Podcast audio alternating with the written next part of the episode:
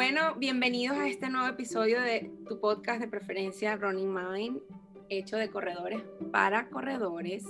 El día de hoy, no sé si estés viéndonos o escuchándonos de día, de noche, de tarde. Sin embargo, la bienvenida y el amor con que te recibimos siempre va a ser el mismo. Estamos acá reunidas, la señora, señorita, porque bueno, estás más linda que nunca, Yani Santaella. Yani Santaella, una amiga hermosísima que me dejó el COVID. No tengo más nada que, bueno, el COVID ha sido para mí súper bendecido porque he conocido personas extraordinarias y dentro de las personas extraordinarias que he conocido fue Yani Santaella.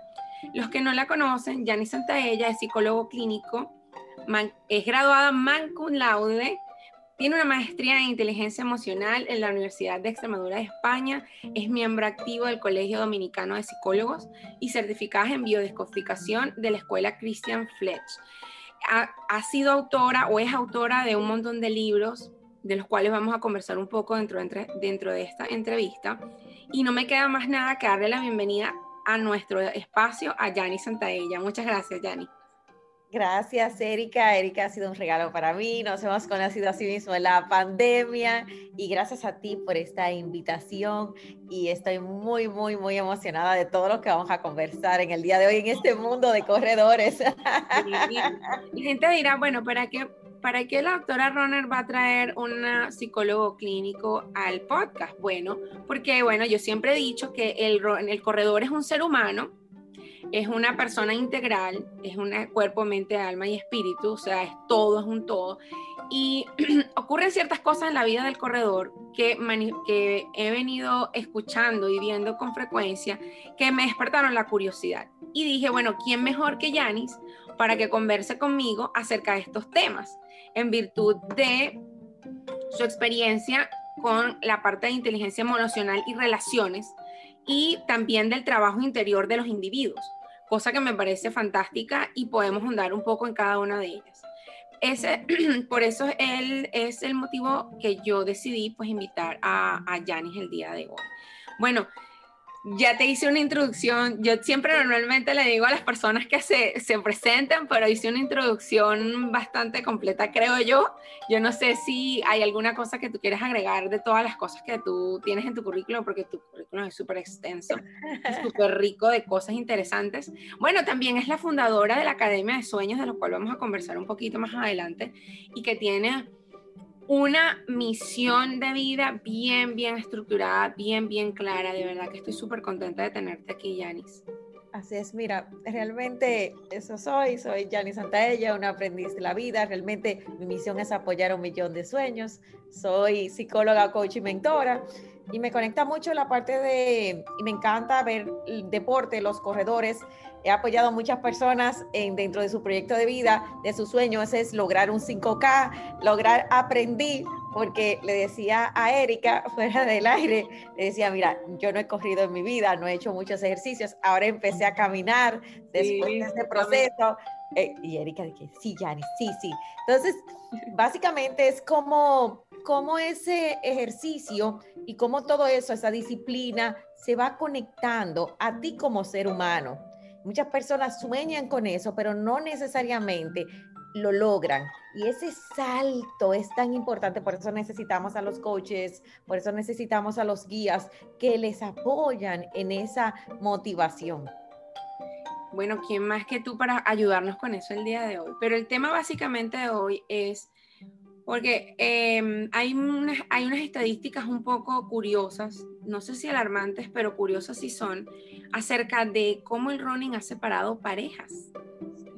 Y es bastante interesante porque eh, yo soy de la que parte que el deporte puede unir a las parejas, puede traerles un beneficio a las familias y a las parejas, pero también ocurre el caso contrario, ¿no? Y vamos a hablar y vamos a estudiar un poquito acerca de qué factores pueden estar involucrados allí, cuándo es el límite, o sea, cuándo, cruzamos nosotros como corredores esa delgada línea entre hobby o entre algo que nos gusta o nos, nos apasiona a obsesión y cómo nosotros podemos equilibrar eso con nuestra vida, ¿no? O sea, qué, podemos hacer para nosotros eh, entender o qué signos de alarma hay para nosotros decir, detente, tenemos que tomar las riendas de esto que está ocurriendo. Y también qué parte, eh, la parte interesante es, si no queremos parar, cómo podemos involucrar a nuestra pareja o a nuestra familia dentro de este hobby para poder volver a recoger eso que se está separando. Entonces, bueno, he dicho varias cosas, ¿no? Pero vamos a comenzar por la principal, ¿no? Mira, eh, yo tengo, te traje, lo primero, vamos a darle cinco pasos, Erika, para dar un poco de herramientas a las personas. Y lo primero es tomar conciencia. Yo creo que hay una conciencia mayor donde, ¿dónde estoy yo ahora mismo? Y cuando hablamos de la separación, puede volverse separación, unión. He visto los dos casos. Y el tomar conciencia es, ok, estoy aquí en este momento, estoy en crisis, esto me ha separado o definitivamente, ¿qué quiero yo? ¿Qué es la segunda, la prioridad? ¿Cuáles son las prioridades en mi vida?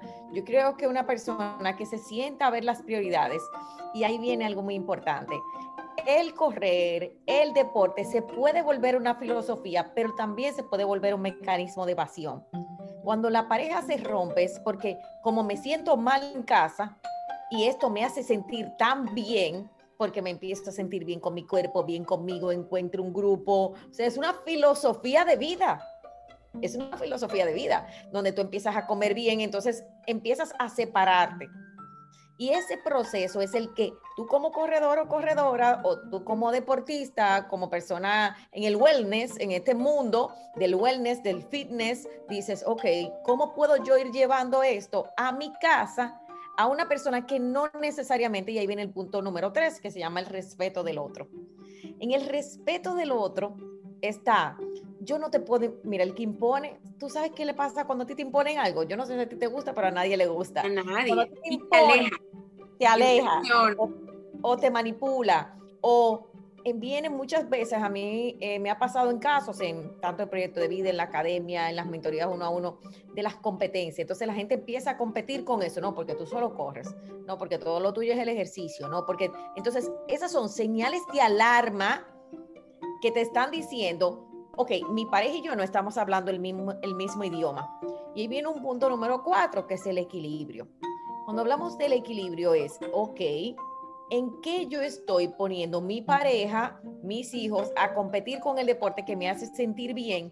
Y el deporte versus ser algo chulísimo, algo extraordinario, se convierte en un escape, se convierte en algo que yo cuido mío. Y el trabajo viene aquí. En Desde el Amor, sentarte a ver esas prioridades. ¿Cómo yo puedo invitar a mi pareja a lo que a mí me gusta? Que vaya a mis carreras, por ejemplo, si no quiere correr. Yo he visto muchas parejas y hemos logrado ese tipo de, de equilibrio que vaya a las carreras. Mira, tú lo que quieres correr, tú quieres caminar un día. Lo que pasa es que ahí entonces viene una vulnerabilidad, una humildad de tú decir, bueno, hoy no voy a correr, hoy voy a caminar con mi pareja y ahí vamos a buscar puntos de encuentro. Ahora, el respeto es muy importante sobre todo cuando una persona se involucra en la vida de, de, otro desde el amor. Hay una conversación responsable y sobre todo ver las señales de alarma. Eso es lo más importante. ¿Cuáles son esas alarmas? Las alarmas es, ya no hablamos del tema, ya eso se vuelve una competencia, ya no, no me importa, no me interesa, versus, entonces, ¿qué te parece? O tú les compras unos tenis, te regalo. Bueno, a la doctora Flores que nos, encanta hablar, ella nos explica todo de los tenis. Usted quiere saber de un tenis, un tenis, y usted habla con esa señora y ella sabe de eso. Entonces, ese proceso es el que nos va a unir como pareja, pero no es el deporte necesariamente. Ahora, que yo puedo lograr que mi pareja corra, chulísimo. Ahora, ahí viene algo importante la realidad versus el ideal, Erika. Ah, bueno. el ideal es que el ideal es que la pareja haga lo que uno quiere que haga. Eh, no, todas salimos y principalmente la mujer. El hombre es más como de ese espacio de libertad, le gustaría un día, pero también le gusta su espacio de libertad, su espacio de hacer sus cosas.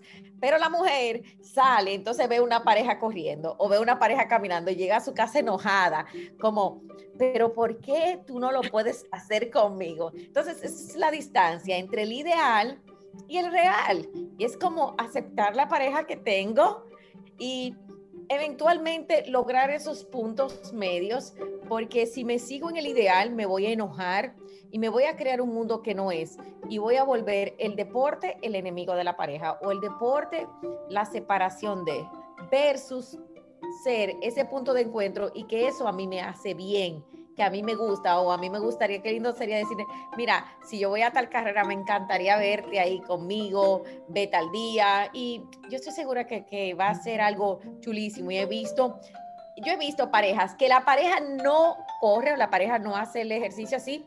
Y el hijo y el, y la, o sea, el hijo y el esposo lo hacen y hacen como algo bien chulo, o sea, ya le prepara las cosas. Hay muchas formas de lograr ese equilibrio.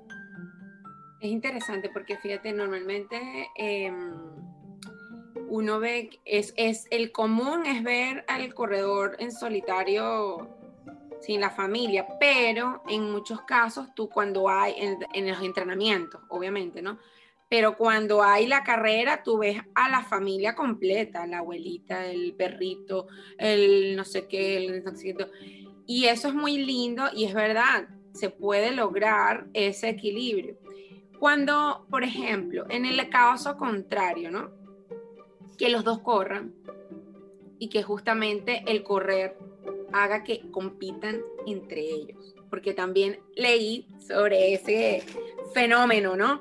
De que ambos corren, comparten la misma pasión, pero tú sabes que los corredores algunos son súper competitivos.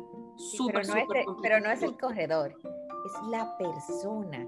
Ok, ok. O sea, no es, lo voy a hacer igual si corro, igual si trabajo en una oficina, igual si estoy jugando contigo.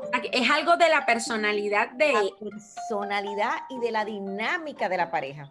Hay parejas que es una lucha de poder, entonces eso sí necesitas trabajártelo, hacer un alto. Igual es importante buscar ayuda para eso, porque necesitamos aprender a perder en una lucha de poder, ¿qué hacemos? Somos dos contrincantes. Asimismo, somos dos contrincantes cuando vamos a tomar una decisión.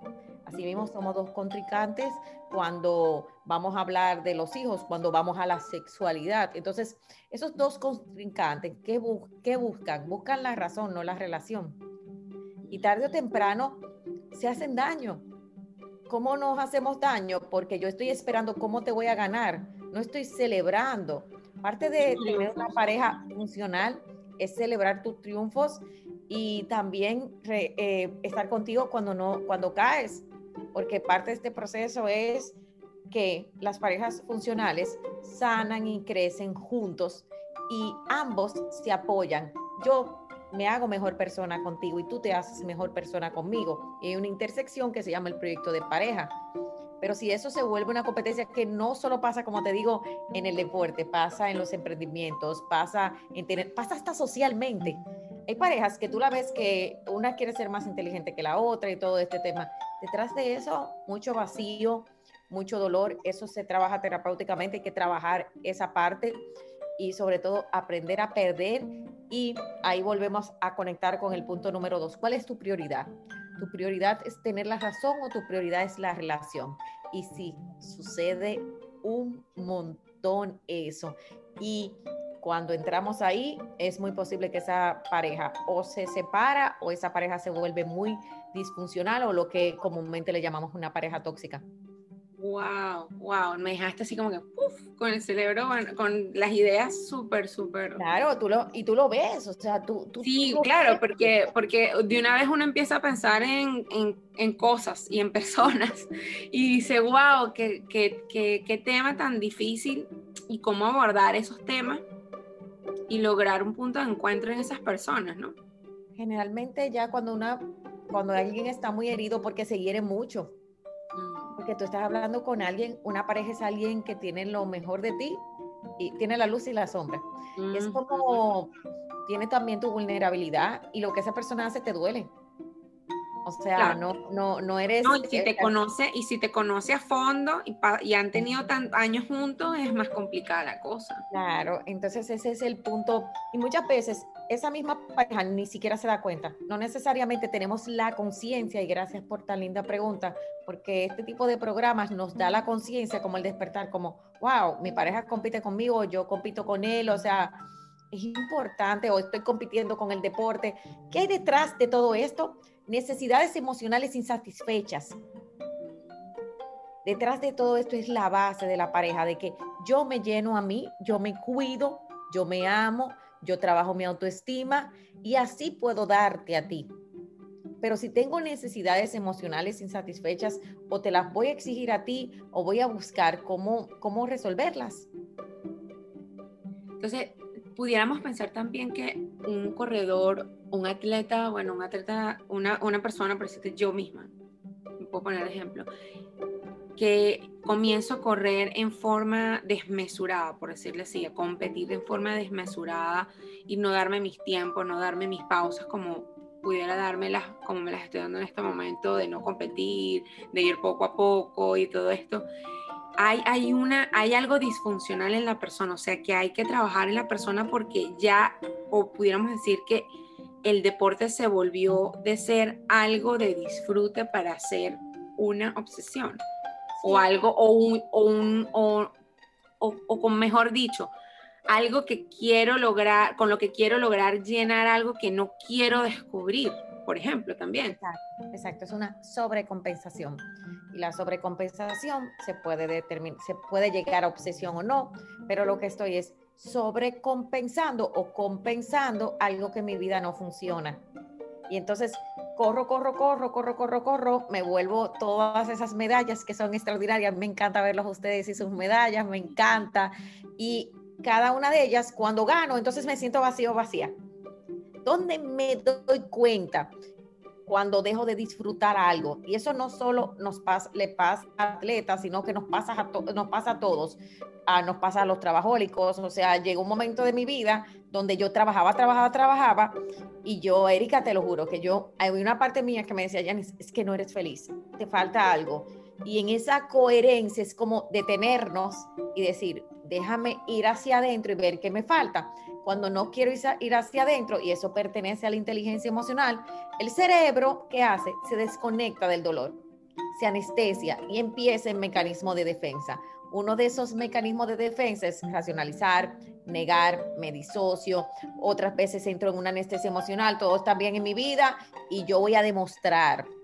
¿Por qué? Porque eso me hace sentir suficiente, me da una sensación, pero cuando todo acaba, o sea, acaba la carrera, gano la carrera, todo el mundo me está aplaudiendo, yo me siento solo, yo me siento sola. Me inscribo en otra. Exacto, me inscribo en otra. Me inscribo en, otra. Me inscribo en otra. Y después quiero hacer otro, otro deporte. Y después quiero, y es el mismo ser humano que no quiere tocar esa fibra de dolor que posiblemente no estoy en el trabajo que quiero, tengo problemas en mi pareja, lo cual, señores, los problemas y los conflictos son parte de nuestra vida, nos hacen crecer, eh, no, me, no, me, no, me, conozco, estoy en un cambio de etapa de vida, eh, tengo situaciones con mis hijos, tengo situaciones conmigo mismo, tengo situaciones de mi pasado que no he resuelto y esa situación que le estoy corriendo, la compenso, evado y lo que estoy es creando que una montaña de nieve pero esa montaña una montaña de dolor que luego se paga muy caro. Sí, en algún momento esa montaña se va a reventar, esa bola de nieve se va a reventar. Y ahí podemos caer en la, mira, ahí podemos llegar a la depresión, perder las relaciones, a esos vacíos que realmente tarde o temprano, hay personas que se paran de ahí, crean cosas maravillosas, pero hay personas que de ahí no necesariamente se pasan mucho tiempo ahí, puede ser unas pérdidas grandes.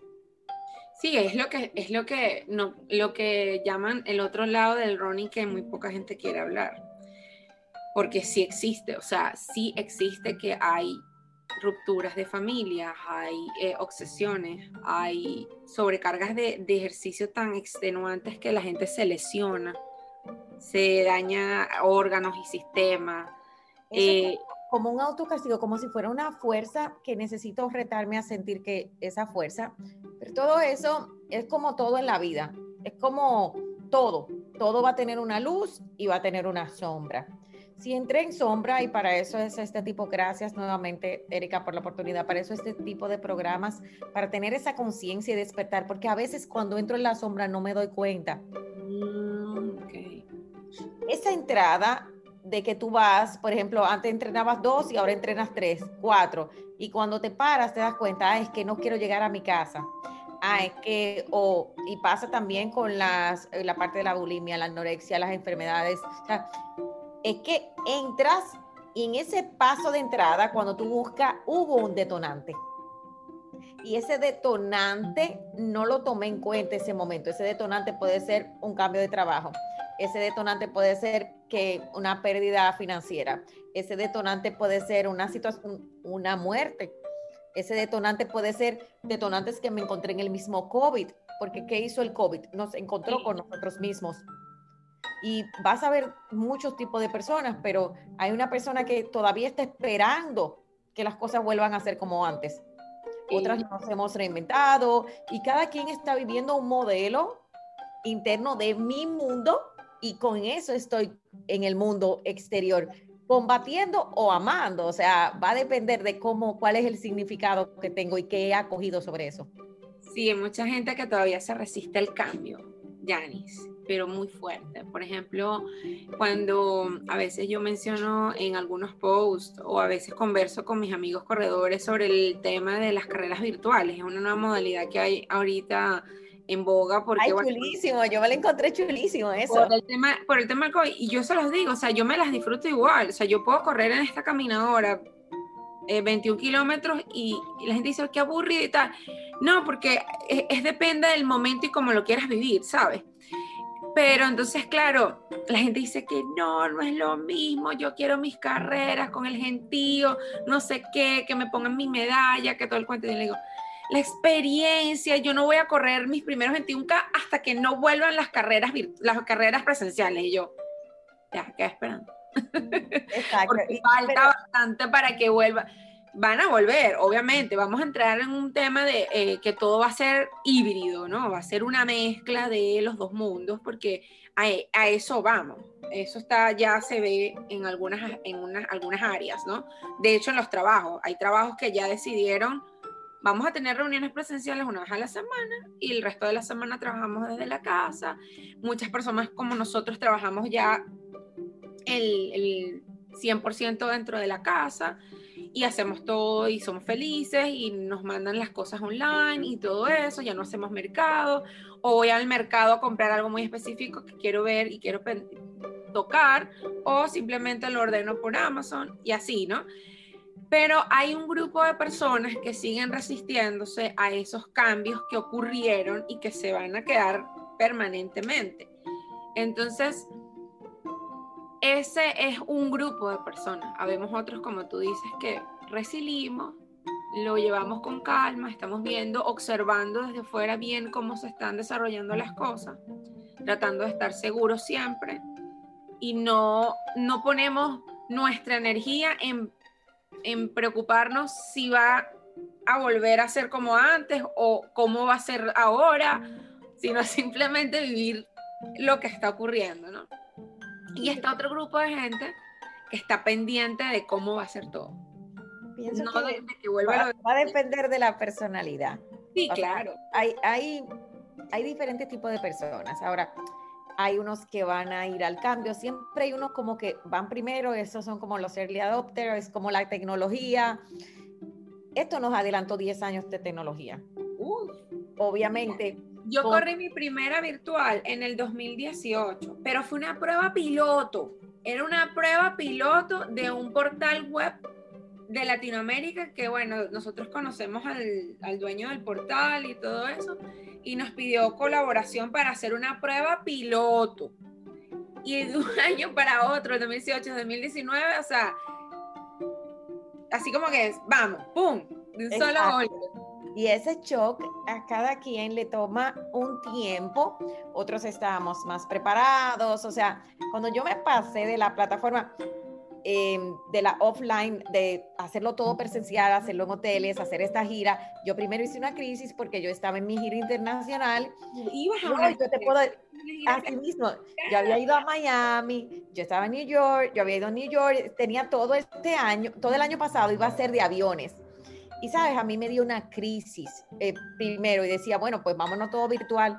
Y hoy yo te puedo decir, hoy yo amo la virtualidad, por ejemplo, eh, cuando trabajamos, hay personas que se resisten, que necesitan eso, necesitan el toque, que les hace más falta que otros. Ahora, que no vamos a volver a lo mismo, no. El ser humano va a cambiar y sobre todo también el mismo proceso de adaptación va a llevar, hay personas que no van a querer salir al principio y toda esa adaptación es parte de lo que cada persona va a vivir, igual con las escuelas, con los colegios, o sea, este cambio. Ahora, te puedo decir algo, yo mis talleres, como que yo les digo a la gente, mira, antes en un proyecto de vida, cuando estábamos trabajando todo esto en academia, cuando tú estás en este proceso emocional, oh, qué bien tú hacerlo desde tu casa y, tú tener eh, la privacidad. Hay muchas cosas positivas y tú dijiste algo muy interesante que se llama el significado. El significado de la pandemia para mí. Entonces, cuando tú empiezas a verle lo positivo, y tú dices, bueno, estoy corriendo de mi casa, pero posiblemente tengo menos accidentes. Estoy corriendo desde mi casa, pero cuando me desmonto estoy aquí, puedo cenar con mi hijo, puedo cenar con mi esposo, estoy más cerca. Cuando, mira, a mí la pandemia me regaló mi familia. Yo tenía, qué sé yo, 15, 16 años, eh, fuera de mi casa. Me pasaba cinco días dentro de un hotel. O sea, ahora yo termino contigo y yo estoy en mi casa yo veo a mi hijo, yo veo mi familia, yo veo mi perrita, yo estoy conectada con mi sistema. Muchas personas también no necesariamente volverán a, los, a las oficinas y creo que es un tema de que cada quien vea cuáles son sus prioridades. Volvemos al tema de las prioridades. Y los beneficios. Mira, cuando muchas veces nos pasan cosas en la vida y Erika, queremos quedarnos en lo que nos pasa, en la víctima y en todo esto. Sí, está bien, en el precio, pero también ve el premio. Sí, claro. Esto nos ha traído muchas cosas lindas y, y, vamos a tener tiempo de abrazarnos, pero también esto te ha traído tanta resiliencia y sobre todo una resistencia al trabajo, o sea, resistencia de, de avanzar, una fortaleza. Sí, imagínate, nos adelantaron 10 años. Y es como tener tantas herramientas. Ya la gente habla de celular igual que hablar de un Zoom, de que mándame el Zoom. ¿Y qué hizo? Por ejemplo, Zoom se adaptó a esto, creó algo chulísimo, y todo el mundo, ok, mándame el Zoom. La gente, oh, wow, ya, ya la gente está tan clara de este proceso, se adaptó, lo vio como una vida, lo vio como una forma de vida. Una oportunidad de hacer cosas que no hacíamos, porque muchas personas nos logramos ya ahora conectar con gente que no nos conectábamos porque vivían en otros países y no veíamos la oportunidad de la tecnología como para estar en cumpleaños que no estábamos, porque vivíamos lejos, por lo menos en el caso de la, nosotros los venezolanos que emigramos y estamos spread por todo el mundo. Ya puedes estar en los cumpleaños, ya ahora estamos más en los cumpleaños de nuestras familias, ya eh, nos conectamos más con amigos. Claro. Ya nuevas salas de Clubhouse que puedes conversar con gente por horas o trabajar en tu casa y escuchar a tu equipo de trabajo hablar entre todos mientras todos estamos trabajando sin estar en el mismo lugar. Y el freelance, oye, y el, freelance, por ejemplo, el trabajar desde casa era un proyecto, bueno, las mamás sí, era, oye, el freelance ahora mismo, o sea, tú puedes contratar a una persona que está ahora mismo en Suiza y tú estás, o sea, tú estás en Miami, yo estoy en República Dominicana, tú dices, yo me mudé a la playa. Yo te puedo decir que yo personalmente que me mudé a la playa. Ese es mi sueño de vida. Yo, yo viví, pero oye, ese era mi sueño como cuando de retiro y me tocó la oportunidad, se dio la oportunidad, pues el tema es que tomo una decisión de 48 horas y me mudé a la playa. Y tú dirás, Yanni, ¿cómo tomas una decisión así? Yo lo único que tengo que hacer, antes yo tenía que hacer un montaje en un hotel, la silla, el hotel, esto, esto. Ahora es una computadora, un buen internet, la cámara, las luces, eh, el micrófono y encendiste y nos hemos quitado también como mucho peso de esta perfección, de este proceso. Creo que es el significado para ti. Ya no usamos tacones, Yani. Yo, personalmente me quité los tacones hace tres años, eh, los altotes, los altotes me los quité porque me dolía muchísimo la espalda y para mí fue como una pérdida, te lo juro, Erika, fue pero una pérdida. Después pasé aquí, después pasé a, a los lisos, a los flats y ya hoy es como, ok, estamos en medias, en pijamas, ahora queremos ir estar más cómodos, o sea, ha sido quitarnos mucho peso de encima, también tenemos que darle las gracias a eso. Sí, sí, de verdad que sí, no, mira, parece mentira, pero ya casi estamos al final de la conversación. Eh, de verdad que, mira, me, no, nos quedamos con muchas cosas interesantes por acá para seguir conversando, pero vamos a dejarla para el extra bonus que vamos a tener en estos momentos para nuestra comunidad privada, privada de la doctora Runner, los followers VIP. Pero bueno, para el público en general, los que deseen ingresar a esta comunidad, pronto abriremos las nuevas suscripciones. Así que estén pendientes y todo este material extra se les seguirá entregando con puntualidad y diligencia a través de nuestros canales regulares. No me queda más nada que a esta audiencia que está acá decirles que bueno, que nos sigan, se suscriban a nuestro canal de, de YouTube y a nuestras plataformas como Spotify, Apple Podcasts, Google Podcasts y Biots. Y también invitarlos a que nos sigan en, nuestras en las redes sociales de Yanis, que no lo dijimos, para que la sigan y, bueno, y vean un poco de lo que no lo conversamos acá, lo vamos a conversar más adelante, pero un poco del trabajo de Yanis en su Academia de Sueños y todas las cosas y las oportunidades que ofrece a todas las personas que la seguimos.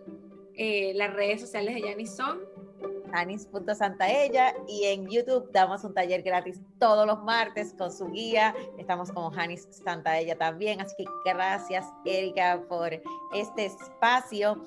Y la verdad es que lo más importante es que tú conectes contigo, con tu proyecto de vida, con lo que tú amas, pero lo que tú amas necesita ser ecológico hacia afuera, también necesita hacerle bien a los demás. Es así. Y como siempre les digo a las, a las personas que nos oyen y que nos ven, no es llegar más rápido, sino llegar más lejos. Yes, qué chulo.